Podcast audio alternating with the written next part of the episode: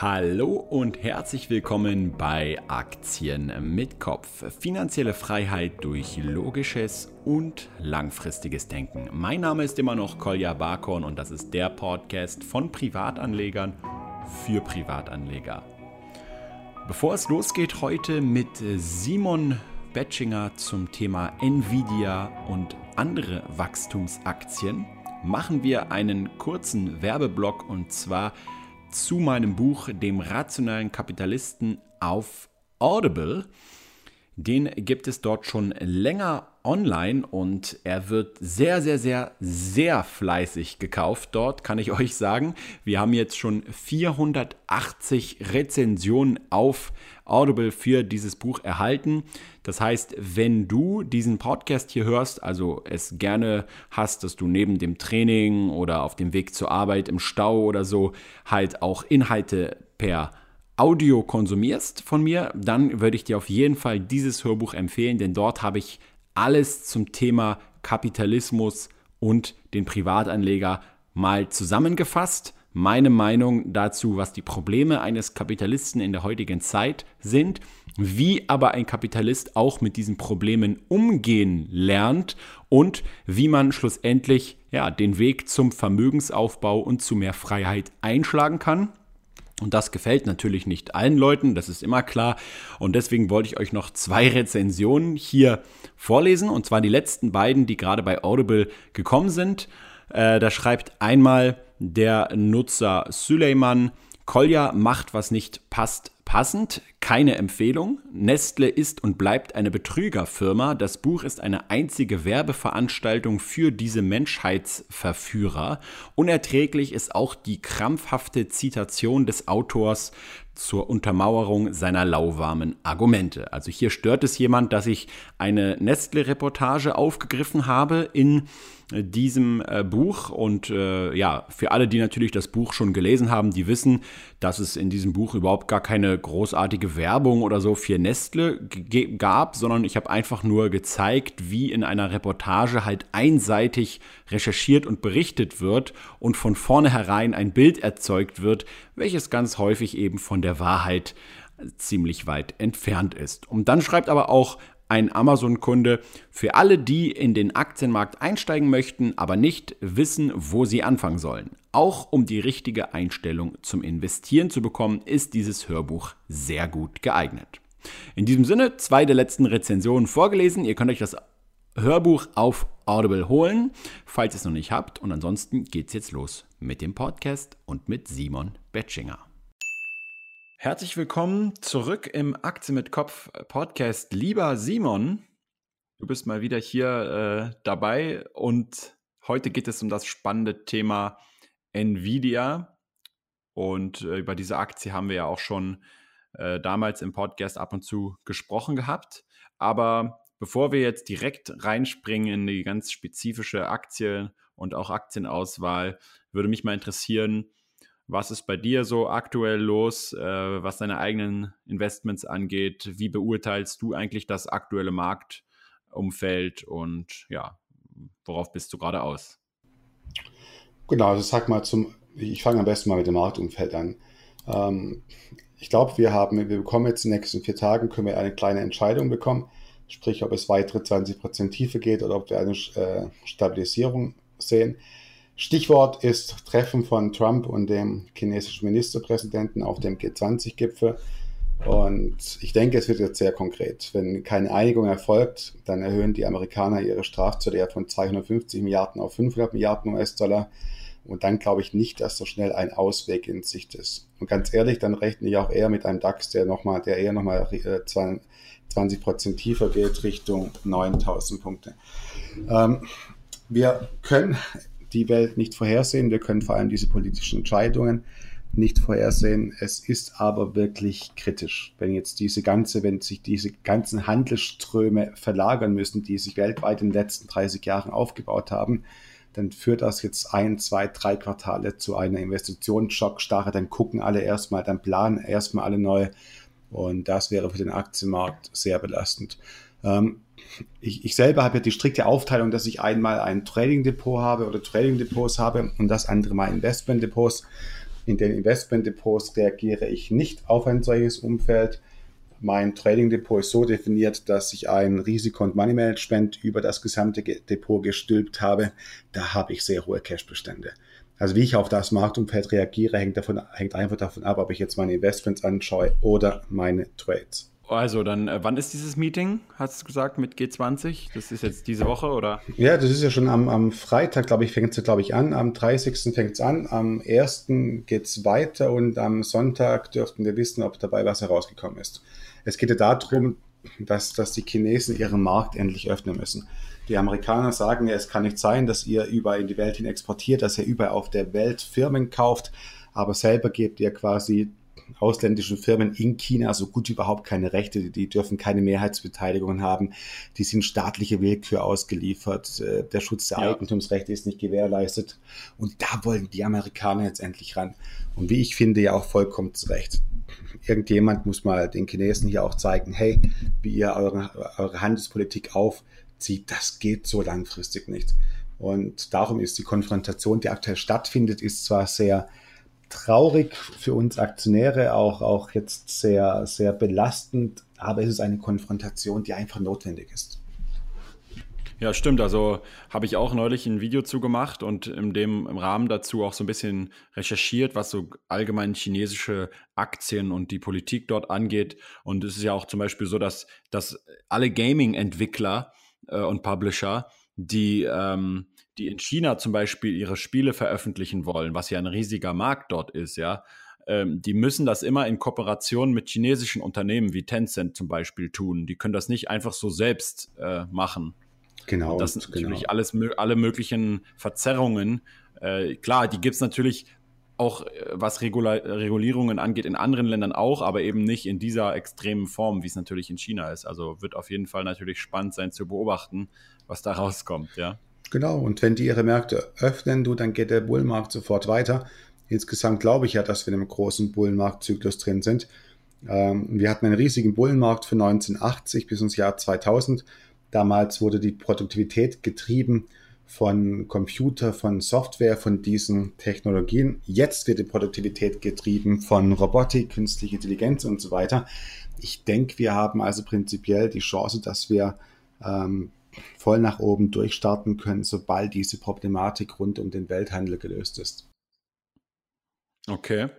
Umso interessanter wäre es dann ja, wenn man jetzt zum Beispiel darauf spekuliert, dass es äh, so kommen wird, dass da eine Einigung stattfindet, ähm, sich zum Beispiel mal seine, sein Depot einerseits anzuschauen, wenn wir jetzt über das Investmentdepot sprechen und natürlich auch die, die eigene Watchlist anzuschauen äh, bei der aktuellen Korrektur, die ja äh, je nach Aktie, die man sich anschaut, vor allem ab Anfang Oktober eingesetzt hat, äh, gibt es da bei dir schon äh, so einige Unternehmen, die, die schon Nachkaufkurspotenzial haben? Oder äh, bist du da noch eher in einer abwartenden Stellung? Ähm, Im im Endeffekt, ich, ich möchte kurz was zum Begriff Nachkaufen sagen, der ist natürlich gefährlich. Also generell habe ich die Philosophie, dass ich niemals, dass ich niemals günstiger eine Aktie zukaufe, als ich eingestiegen bin. Ich erhöhe meine Position immer nur, wenn ich im Gewinn bin. Also ich würde jetzt niemals, wenn ich irgendwo long bin und die Aktie halbiert sich, würde ich niemals nachkaufen. Warum? Weil ich dann bei meiner initialen Anfangsbetrachtung schon einen zu großen Fehler gemacht habe. Und wenn ich schon einen ersten Fehler gemacht habe, dann möchte ich im Endeffekt nicht die Gefahr laufen, diesen Fehler noch einmal zu erweitern. Ähm, insgesamt gucke ich mir aber viele, ähm, viele Sektoren und Branchen noch Aktien an, wo ich jetzt im Endeffekt rein möchte. Ich habe ja prinzipiell die, ähm, oder ich unterscheide ja prinzipiell zwischen Qualitätsaktien und zwischen eher zyklischen Aktien. Qualitätsaktien kann man nach meiner Philosophie immer kaufen. Zyklische Aktien kann und sollte man nur dann kaufen, wenn wir wie jetzt eine sehr schwache Marktphase haben. Also guck dir allein mal im MDAX die ganzen Zyklike an vor allem im Autosektor, eine Dörr, eine Leonie, aber auch eine Kronis im Anlagen- und Maschinenbau, die hat es durch die Bank weg halbiert. Und hier sehe ich jetzt eigentlich auch die, die großen Chancen kommen mit, mit Blick auf sechs Monaten. Wenn wir uns Qualitätsaktien anschauen, vor allem auch in den USA, da gibt es ja viele, an denen ist es ja quasi alles spurlos vorbeigegangen. Eine McDonald's macht quasi neue Hochs, eine Starbucks macht auch neue Hochs. Solche Aktien Ähm, die, die kann man eigentlich immer kaufen. Da hat man jetzt aber auch nicht besondere, besonders hohe Renditechancen, weil wir gerade eine, äh, weil wir gerade eine Krise haben. Also mein Fokus ist jetzt ganz klar auf den Sektoren, die es so richtig nach, ähm, nach unten gehauen hat. Halbleiter, Anlagenbauer, Maschinenbauer.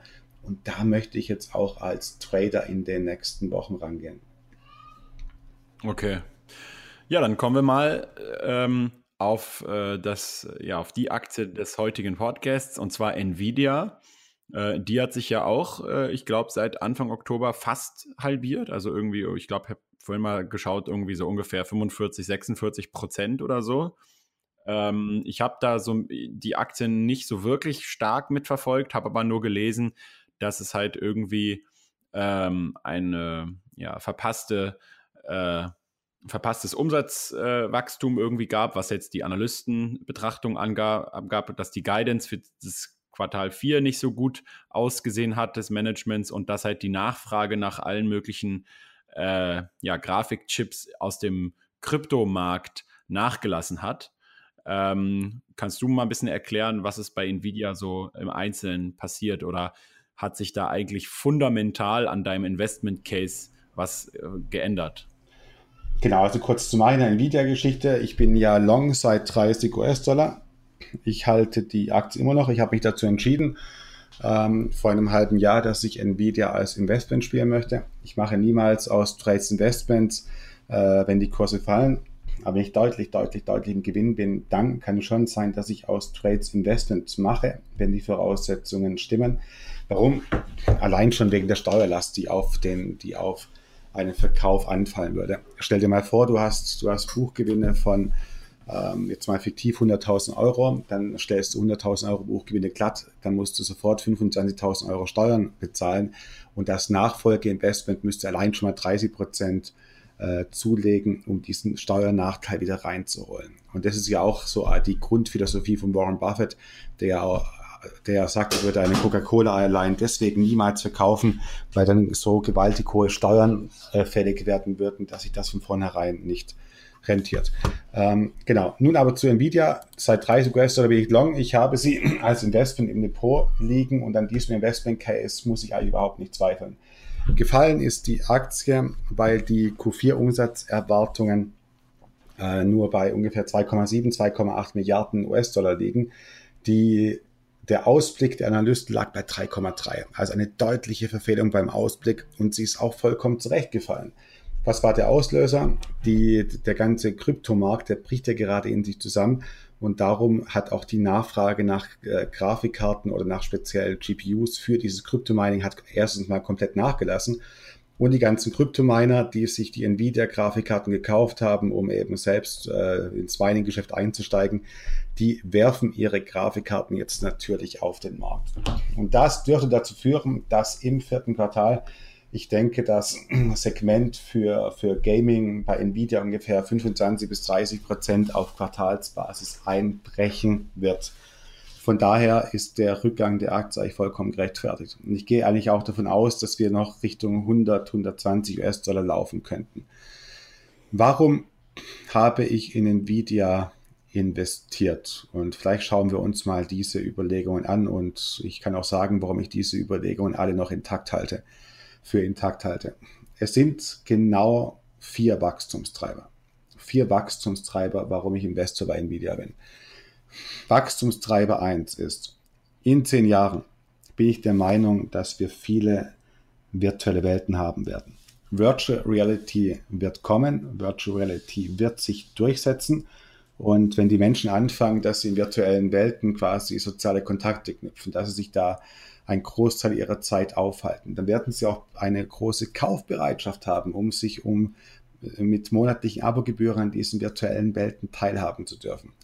Ich glaube also, es wird gigantische Betreiber solcher virtuellen Welten geben und die brauchen natürlich eine gigantische, eine gigantische Rechenkapazität auf in den Datacentern, um quasi alles fotorealistisch und in Echtzeit zu simulieren. Und da haben wir langfristig einen gigantischen Wachstumstreiber Virtual Reality, der für Nvidia natürlich als Marktführer noch lange, noch lange nichts vorbei ist. Das war der erste Punkt.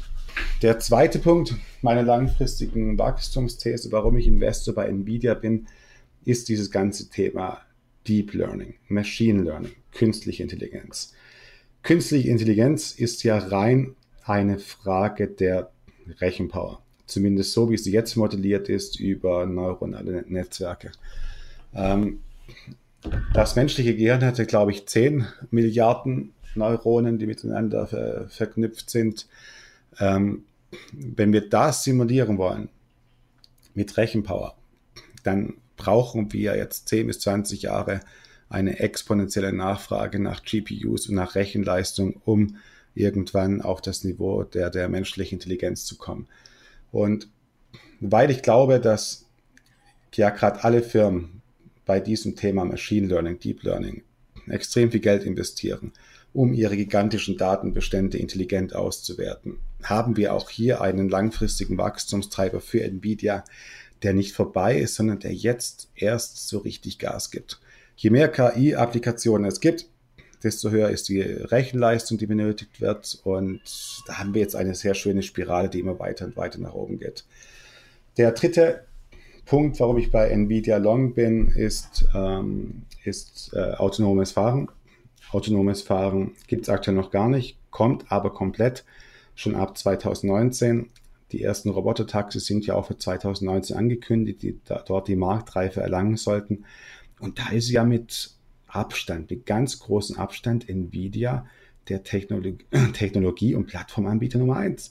Eigentlich alle Zulieferer, Bosch, auch Continental, Toyota, alle großen Volkswagen setzen auf die Hardware-Plattformen von Nvidia, um autonomes Fahren möglich zu machen.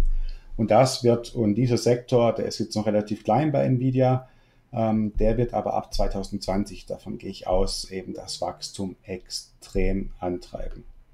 Und dann kommen wir zum Punkt 4. Und Punkt 4 ist der CEO. Stell dir mal vor, Kolja, du könntest im Jahr 2000 in Steve Jobs investieren oder du könntest im Jahr 2000 in Jeff Bezos investieren. Aus meiner Sicht ist äh, der Jensen Wang ein, ein CEO vom genau gleichen Kaliber wie jetzt die genannten. Der hat, der hat es ja geschafft, dass er jetzt quasi, dass er eine Branche nach der anderen aufrollt. Die deutschen Autohersteller haben 20 Jahre lang am, am Thema autonomes Fahren geforscht. Sie haben nichts hinbekommen. Dann kommt jemand aus einer komplett fremden Branche, ein Anbieter von Grafikkarten, und stellt die führende Plattform für autonomes Fahren bereit. Nvidia, ähm, die haben die haben jetzt vor zwei Jahren auch äh, IBM den Rang abgelaufen, was zum Beispiel dieses Thema ähm, künstliche Intelligenz in der Medizin angeht. IBM hat sich ja jahrelang hingestellt, wir haben mit Watson die führende Plattform, die zum Beispiel in der medizinischen Diagnostik helfen kann.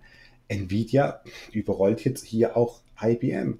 Die haben auch eine Plattform bereitgestellt für, für Ärzte, für, für Krankenhäuser, wo basierend auf medizinischen Rohdaten eine intelligente Prognose gemacht werden können, äh, äh kann, was für Krankheitsbilder da dahinter stecken.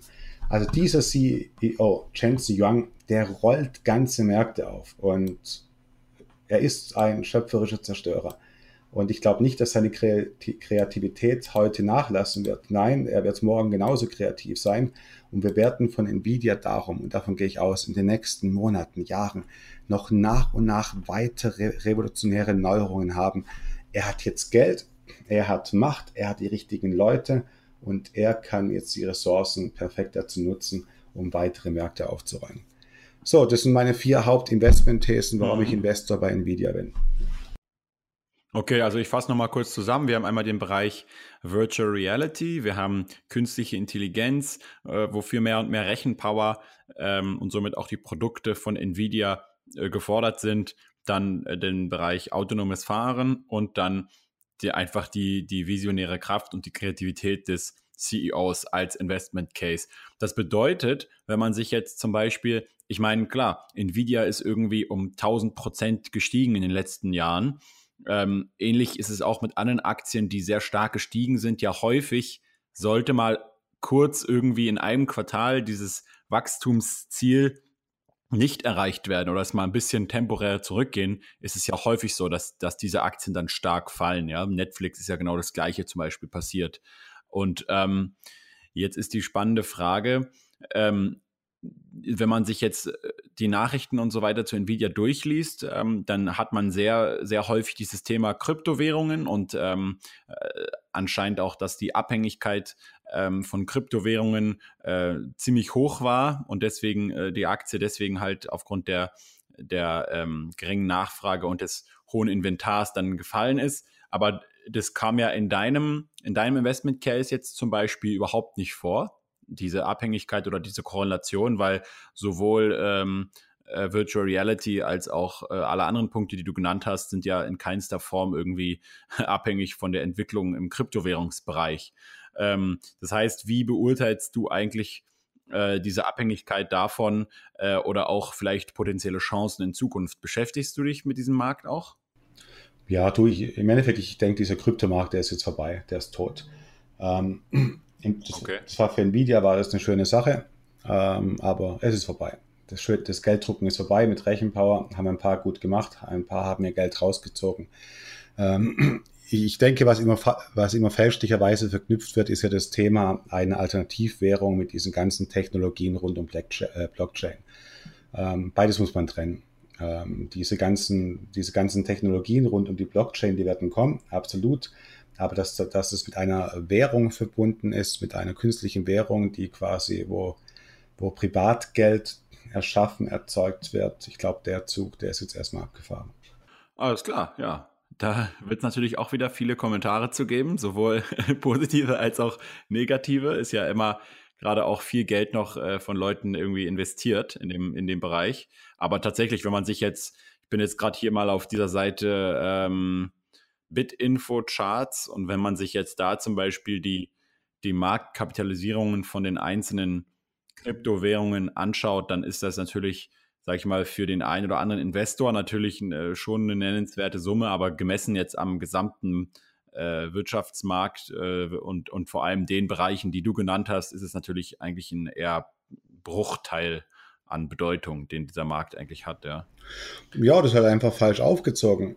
Weißt du, im Endeffekt, ich, äh, ich verstehe ja den Charme quasi eines, eines, eines privaten Geldsystems, hat ja auch, ist ja auch für, für ich sag mal, für, für Kapitalisten eine schöne Vorstellung, wenn wir ein Geldsystem ja. haben, das unabhängig von staatlicher Regulierung oder unabhängig von staatlicher Einflussnahme ähm, ist. Aber aktuell, wie der, wie der Kryptomarkt hier aufgezogen war, war das ja nur, war das ja nur die Frage, wer schafft es am schnellsten mit irgendwas Geld zu verdienen. Gell? Da hatte gar nicht so, am Ende hatte gar nicht mehr so die Ethologie im Vordergrund gestanden, sondern nur die Frage, wie kann ich so schnell wie möglich Geld machen.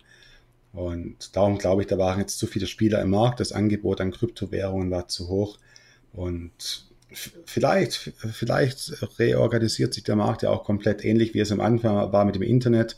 Es gab die erste Internetbubble, dann gab es Firmen wie Yahoo, fünf Jahre später kam Google und Google war dann das gewinnende System. Vielleicht sehen wir in fünf Jahren ja auch eine neue Kryptowährung, die dann quasi nochmal aus dem, die quasi von Grund auf neu konstruiert wird und dann die, den gesamten Markt aufrollt, kann gut sein. Aber dass die jetzigen Währungen, die man so kennt, ähm, dass die noch eine große Rolle spielen werden, glaube ich nicht. Ja, dann äh, sind wir auch eigentlich schon mit Nvidia durch. Also wir haben eigentlich gemerkt, dass du da irgendwie äh, nicht deine Strategie irgendwie geändert hast, äh, was Nvidia betrifft, dass dein Investment Case nach wie vor intakt ist und ähm, mich würde jetzt am, am Ende noch interessieren, wie sieht es aktuell bei dir mit anderen ähm, Aktien und interessanten, ähm, vielleicht Börsengängen oder allgemeinen äh, Wachstumsaktien aus? Äh, ich schätze es immer sehr in deinen Podcasts, wenn du zu Gast bist, dass man immer so Unternehmen kennenlernt, die man vorher noch nicht so auf dem, auf dem Schirm hatte. Ähm, ja, was, was gibt es da noch so an Neues an der Front? Mhm. Also im Endeffekt die, die Firmen, die ich gerade am interessantesten finde, die kennst du aber bestimmt vermutlich auch. Ähm, ganz klar Gaming-Sektor, Activision Blizzard, Electronic Arts, Take-Two Interactive. Ich gehe ja von virtuellen Welten aus und ich gehe auch davon aus, dass die jetzigen Gaming-Hersteller hier eine, ein, ein ganz großes Viertel mitreden werden. Activision Blizzard ist ja bei diesem Abo-Modell auch ganz weit vorne. Ähm, und nach diesen heftigen Korrekturen, Activision Blizzard von 85 runter auf 50, hat das jetzt absolut mein Interesse gefunden. Ähm, ansonsten finde ich auch am deutschen Markt ähm, ein paar konservative Aktien wieder interessant. Ich habe jetzt angefangen, Fraport zu kaufen. Ich habe angefangen, Hamburger Hafen zu kaufen. Warum? Weil da solche kleinen Burggrabenfirmen sind. Ähm, Hamburger Hafen, die werden auch noch in 100 Jahren höchstwahrscheinlich ähm, ihre, ihre, ähm, ihre Container in die ganze Welt herausschicken oder annehmen. Eine Fraport, die haben mit dem Frankfurter Flughafen eigentlich eine kleine Goldgrube. Also auch hier haben wir schöne 50% Kursstürze gesehen seit den Hochs, wo ich denke, wo man wieder anfangen kann, sich, äh, sich einzukaufen. Ähm, in den USA ist ein Franchise-Modell, das ich gerade wahnsinnig interessant finde, Planet Fitness. Ähm, kennst du die, Kolja? Kennst du die? Ja, klar. Also ich war noch nie trainieren dort, aber die, die Kette kenne ich natürlich, ja. Und das Konzept ähm, kenne ich auch so ein bisschen. Genau, also die machen das ja richtig clever. Wenn, wenn du von denen einen Laden aufmachen möchtest, musst du erstmal an die Geld bezahlen. Sprich, die haben ein Franchise-Konzept und die brauchen kein Kapital zu wachsen. Sie bekommen durch ihr Wachstum sogar noch Kapital. Und sie haben es geschafft, dass sie quasi auf bestehender Fläche auch wachsende Umsätze haben. Also Planet Fitness, eine Aktie, die ist nahe hoch, ein extrem kluges und cleveres Franchise-Konzept, finde ich wahnsinnig spannend. Und hier stehe ich im Endeffekt auch für ähm, vor einem Kauf. Nicht als Investor, dafür ist mir das alles noch zu unausgereift oder zu jung, aber als Trader, aber hier als Trendfolgetrader. Dann ein Dauerfavorit von mir ist natürlich Protolabs, bin ich auch investiert, eines meiner kleineren Investments. Börsenwert liegt hier ungefähr bei 3 Milliarden US-Dollar. Die machen aus äh, digitalen Daten reale Gegenstände. Und ich glaube, die Art und Weise, wie die industrielle Produktion in zehn Jahren stattfinden wird, ist genauso. In zehn Jahren baust, hast du keine eigenen Fabriken mehr, hast du keine eigenen Maschinen mehr, sondern die Firmen entwickeln ihre Produkte komplett digital. Sogar die Halbleiter werden dann digital entwickelt. Dann werden diese digitalen Daten an einen Auftragsproduzenten wie Protolabs geschickt und die machen innerhalb von zwei Tagen dann die Gegenstände. Das ist übrigens auch aus jetzt, wenn man sich mal diese ganze Geschichte des Kapitalismus anschaut, haben wir hier die nächste große Zäsur. Weil bis jetzt war ja die Produktion immer abhängig vom Kapital. Wenn du, äh, wenn du produzieren wolltest, hast du Kapital gebraucht. Und durch diese neue Art von digitaler Produktion trennst du ja ein bisschen die, das Unternehmertum, die, Kre die Kreativität von den Fesseln des Kapitals weil du kannst ein Student sein, du kannst was drauf haben, du kannst äh, deine digitalen Produkte bauen und dann brauchst du keine großen Startinvestments mehr, sondern du kannst zum Beispiel eine richtig coole designte Kaffeemaschine einfach von Protolabs für dich ausdrucken lassen. Also ausdrucken, weil die eben sehr viel mit, mit 3D-Printern arbeiten. Und darum glaube ich, diese Auftragsproduktion, dass aus digitalen Daten reale Gegenstände gemacht werden, ist die Industrieproduktion der Zukunft. Und ich bin long in Protolabs. Wie schreibt man die? Pro, Pro? Genau, Proto und dann Labs. Achso, Pro, okay, alles klar. Pro, Proto, ja, also im Endeffekt Labs, ja. Klingt auf jeden Fall spannend, so, ähm, so wie es halt von, von Amazon und anderen Anbietern halt äh, Print on Demand gibt, ja, für kleine Publisher wie mich. Ähm, kannst dann irgendwann halt einfach Produce on Demand, ja. Ja, genau, äh, ja, ja, Du kannst einfach Dinge machen, ist ja jetzt schon so, dass man einfach, äh, ich jetzt als Kleinunternehmer einfach viele, viele Dinge machen kann ähm, die ich irgendwie vor noch 20, 30 Jahren äh, nur im Traum äh, mit sehr, sehr, sehr viel Kapital und natürlich auch immer Gatekeepern hätte machen können, die darüber dann entscheiden, äh, was zugelassen wird und was nicht. Ja, also was sozusagen für den Markt ähm, äh, ja, angemessen ist und was nicht. Wenn du da irgendwie mit einem mit einem Verleger irgendwie in Diskussion bist und der, dem gefällt deine Idee nicht, ja, dann kannst du, äh, kannst du gleich einpacken. Aber jetzt, dank Print on Demand und so weiter, kann ich es einfach machen, wenn ich Lust habe. Und du sagst, es wird sich halt auch in andere Industriebereiche erstrecken und jemand, der irgendwie eine geile Idee hat, aber kein Geld, kann einfach dank so einem Unternehmen dann auch äh, anfangen, Sachen umzusetzen, ohne jetzt irgendwie auf viel Kapital von anderen angewiesen zu sein. Ja. Genau, in, gewisser Weise die nächste Phase des Kapitalismus, wo die wirklich die Restriktionen des Kapitals irgendwann komplett aufgehoben werden. Und irgendwann haben wir nur noch Humankapital als entscheidenden Faktor. Ähm, genau, was finde ich noch spannend? Also, wie gesagt, nach wie vor iRobot ist auf meiner Watchlist. Halte ich aktuell noch eine kleine Trading-Position, bin ich aber bereit, massiv zuzukaufen, wenn die jetzt neue Robotermodelle veröffentlichen iRobot ist ja bis jetzt der Marktführer für Haushaltsroboter. Ich gehe davon aus, dass in 15 Jahren jeder im Haushalt Roboter haben wird, die auch den Abwasch machen, die putzen, die bügeln, die Wäsche in den Schrank legen können. Also ich glaube, es wird, wirklich in den Bereich humanoid, humanoider Haushaltsroboter gehen. Aber auf dem Weg dahin gibt es natürlich ganz viele äh, kleinere Abstufungen und Neuentwicklungen von neuen Robotergenerationen, die kommen werden. Ähm, was könnte, so neuer, was könnte so ein neuer Roboter sein, der in jeden Haushalt reinkommt? zum Beispiel so ein Wach, so ein, ein, ein, ein, ein Wachroboterhund. Also ein, ein, ein, einen kleinen Roboterhund, den du überall in deiner Wohnung rumrennen lassen kannst. Er kann filmen, du kannst sagen, renn mal in den Keller runter, renn mal oben ins erste Obergeschoss äh, hoch, äh, geh, äh, geh, mal, geh mal in den Garten und du kannst von überall, wo du gerade bist, kannst du eben diesen, deinem Roboterhund, den du zu Hause hast, kannst du eben zuschauen, wie er sich gerade bewegt und du kannst ja Bild übertragen und zuschauen. Und, und so gibt es eben ganz viele Anwendungsfelder, für solche Haushaltsroboter, die jetzt nach und nach in den Startlöchern stehen. Und aktuell ist iRobot der Marktführer und die haben auch die meisten Ingenieure und Techniker, die an solchen neuen Robotergenerationen arbeiten. Und bei der Aktie könnte es wieder zu einem Pivotal News Point kommen, ähnlich wie damals bei Nvidia bei 30 US-Dollar. Bei, ähm, bei Nvidia war ja damals der erste Pivotal News Point. Ähm, dieses Thema Virtual Reality und Oculus Rift, was auf den Markt kam, was diesen Umsatz im Gaming-Sektor richtig, äh, richtig beflügelt hat. Und bei iRobot könnte dieser ganz große Pivotal News Point jetzt eine neue Robotergeneration sein, die von denen quasi vorgestellt wird. Und ich bereite mich auf dieses Szenario vor. Ich beobachte iRobot intensiv. Und wenn die morgen sagen, hey, neue Produktvorstellungen, wir bringen so einen Roboterhund für euren Haushalt auf den Markt, dann werde ich mich sowas von einkaufen, weil dann glaube ich beginnt, weil, weil, dann, weil dann beginnt ein neuer äh, Rallye-Zyklus.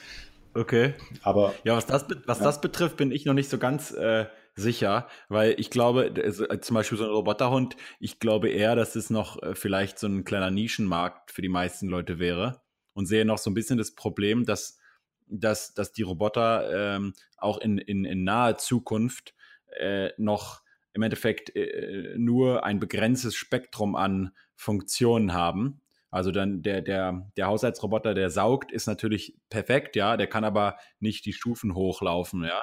Äh, und dann der, der abwäscht, kann vielleicht nicht äh, kochen oder kann irgendwas anderes. Das heißt, ähm, ich glaube, in dem Moment, wo es halt einen Roboter gibt, der, der so viele Dinge gleichzeitig kann, dass es sich lohnt, äh, weil ansonsten muss doch, musst du, äh, ich meine, willst du zu Hause leben mit irgendwie so 15 Robotern im, im, im Haushalt, die alle irgendwas Spezielles machen. Ich glaube eher, dass es halt irgendwie so wie in dem Film Alb Robot äh, einen oder zwei Roboter braucht, die halt einfach ganz viel können, meinst du nicht? Ähm, ja, also es sind Nischenmärkte, aber es sind hochattraktive Nischenmärkte. Äh, der Börsenwert mhm. ist aktuell 2,5 Milliarden US-Dollar. Und klar wird es jetzt hier keinen gigantischen Durchbruch geben, aber es reicht ja, wenn die eine Million Roboter verkaufen für 1000 US-Dollar im Endeffekt, wir haben ja hochpreisige Produkte. Und wenn, ja, wenn die es schaffen, wenn die schaffen, ja. weltweit im globalen Markt eine Million Roboter zu kaufen, dann würde sich der Aktienkurs eben sofort verdoppeln und verdreifachen. Und diese, und diese Stückzahlen, die, die sind ja am Markt bei solchen Haushaltsrobotern, bei solchen Staubsaugrobotern. Wenn da jetzt halt eine neue Generation kommt, und klar ist die nur für 5% aller Haushalte interessant, aber selbst die Nachfrage würde ausreichen, um da im Endeffekt um Umsatz und Gewinn enorm zu beflügeln. Okay, weil natürlich auch Robot auch jetzt nicht, noch nicht eine Größe irgendwie hat von, von einem äh, großen äh, Unternehmen, ja. Dann ist natürlich klar, ja. Du, du klar, weißt du, in, in, im Endeffekt, die, die, iRobot, das ist kein, das ist für mich jetzt kein Investment, was du kaufen lassen kannst, liegen lassen kannst und dann in zehn Jahren hast du ein schönes Erlebnis gehabt, auf jeden Fall iRobot, da gehe ich als Trader dran. Ich warte auf den entsprechenden Trigger, ich brauche den Katalysator, ich brauche eben diesen Pivotal News Point und erst dann kann ich da reingehen. Ab dann hast du eben die Chance auf größere Bewegungen, wenn es so kommt, wenn dieses Szenario ja. aufgeht. Okay, Simon, dann äh, vielen Dank. Äh, letzter letzter äh, Diskussionspunkt nochmal ganz kurz zum Schluss ist ja Tesla. Da hatten wir ja im letzten Podcast äh, äh, zugesprochen. Was ist seitdem passiert? Ähm, ich habe die Aktie auch nicht so viel verfolgt, ehrlicherweise. Ich habe nur irgendwann mal mitgehört, dass sie irgendwie mal profitabel gewesen sind im Quartal. Und wie, wie ist da so die aktuelle Lage? Weil da warst du ja im letzten Podcast sehr, sehr, sehr bullisch, ne? Genau, im Endeffekt, ich war sehr, sehr bullisch und hat sich jetzt ja auch im Endeffekt bewahrheitet. Tesla ist ja gerade der Outperformer schlechthin, sowohl im amerikanischen Technologiesektor und erst recht im Autosektor. Also guck dir mal Daimler an und vergleich das mal mit, ähm, mit äh, Tesla. Da ist Tesla der, der absolute Sektorleader. Und ja, die sind profitabel. Und das ist erst der Anfang. Es wird so weitergehen. Ich rechne jetzt eigentlich in den nächsten eineinhalb Jahren mit einem Rallye-Schub auf 500 US-Dollar. Und zwar, wenn Folgendes passiert. Tesla wird ja diesen Pickup-Truck vorstellen. Und zwar, die bauen keinen normalen Pickup-Truck, sondern die wollen ein richtiges Kraftwerk bauen. Ein Kraftwerk auf der Straße. 800 Kilometer Reichweite. Eigene Stromversorgung für irgendwelche Baumaschinen mit an Bord. Einen eigenen Kompressor äh, mit an Bord, falls du Druckluft brauchst und da glaube ich, die Amis, die werden diesen Pickup-Truck Truck lieben. Und mein nächstes Szenario bei Tesla ist nun ähm, folgendes. Irgendwann im nächsten halben Jahr wird dieser Pickup-Truck vorgestellt. Dann beginnen die Vorbestellungen und es wird genau gleich laufen wie beim Model 3. Da werden 100.000, 200.000, 300.000 Vorbestellungen äh, eintreffen für diese teuren Autos und dann wird die Tesla-Aktie erneut durchzünden. Ähm, was man bei Tesla sagen muss, ich war ja sogar im Endeffekt noch zu pessimistisch. Ich ging ja davon aus, dass sie noch eine Kapitalerhöhung brauchen, um jetzt ihre große Fabrik in Asien, in Shanghai zu bauen. Brauchen sie aber gar nicht. Die werden es vermutlich schaffen, so sieht es aktuell aus. Die Shanghai-Fabrik in China ohne KI, komplett aus eigenem Wachstum, komplett aus eigenen Mitteln zu finanzieren. Und ja, darum bei Tesla sieht alles wunderbar aus. Ich habe die nach wie vor in meinem Spekulationsdepot die relative Stärke bestätigt mich, denke ich, in meiner fundamentalen bullischen Einschätzung. Und ich sehe die in eineinhalb Jahren deutlich über 500 US-Dollar. Hat mich richtig gefreut. Ist immer spannend, äh, mit dir die Analysen äh, so zu verfolgen. Und ja, dann kann ich nur sagen, ähm, schauen wir mal, dass wir die, äh, das Poster noch bekommen von dem SP-Chart. ist, ist ja immer lustig. Ich habe das nur bei äh, bei Jonathan gesehen, weil ich bei ihm zu Besuch war und dann habe ich das in das Video eingebaut, äh, kurz und äh, auf einmal ist mein YouTube-Account und mein Instagram-Account quasi fast, fast äh, abgestürzt, weil alle Leute gesagt haben, wo gibt es diese Poster von, von Trader Fox und von Warren Buffett und so weiter. Und ja, also wenn, wenn ihr da äh, Nachschub habt, dann sagt mir Bescheid, ja. Dann verlinke ich das. Genau, also ich, ich denke, ich lasse mal 2000 Stück drucken, die werden wir auf jeden Fall wegbekommen. Ähm, wir, äh, wir, wir verschenken die auch. Ich muss mal gucken, wie hoch die Versandkosten sind oder das Versandmaterial vermutlich 2,50 Euro. Aber wir wollen damit kein Geld verdienen. Wir, wir werden die auf jeden Fall verschenken. Und ja, es, es freut mich ganz besonders, weil in diesem Poster ist im Endeffekt erst ein Werkstudent fast einen Monat dran gehockt, dann noch ein Grafiker drei oder vier Tage. Also da steckt richtig Arbeit drin in diesem Poster der ja. Börsengeschichte. Aber wie gesagt, ich, ich baue bald eine Landingpage und dann kann man die allein zum Versandkostenpreis kann man die Poster bei uns anfordern. Cool.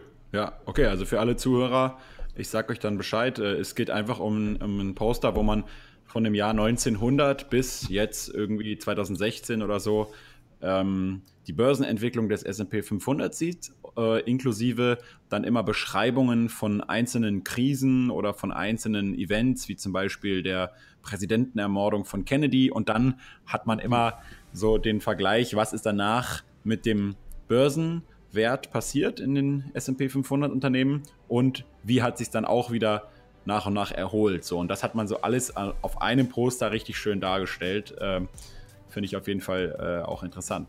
Dann vielen Dank, Simon, an dieser Stelle. Ich wünsche dir auf jeden Fall noch eine super interessante und spannende Woche. Und äh, dann bis zum nächsten Mal. Ne? Cool, ja, es war mir eine große Freude. Bis zum nächsten Mal. Das war's für den heutigen Podcast. Vielen Dank an Simon, vielen Dank an alle Zuhörer, vielen Dank an die Börse Stuttgart für das Sponsoring dieses Podcasts. Und äh, das war es zwar für die heutige Episode, aber das war es noch lange nicht für den Podcast im Jahr 2018, denn wir haben noch zwei sehr, sehr spannende Episoden, die auf euch warten. Und zwar nächste Woche ist Jonathan Neuscheller zurück im Podcast und wir haben eine Aktienbewertung für euch gemacht und zwar zu Tesla bzw. Jonathan hat diese Bewertung gemacht und ich habe einfach nur ein paar Fragen dazu gestellt. Ein durchaus spannender Podcast und dann haben wir noch am letzten äh, Montag diesen Jahres einen kleinen Podcast Special Gast zurück hier im Aktien mit Kopf Podcast. Ich wünsche euch eine richtig geile, produktive Woche und ihr wisst ja, nicht aufregen, reich werden, schön immer die Fresse halten und weiterarbeiten. Rationale Grüße. Ciao, ciao.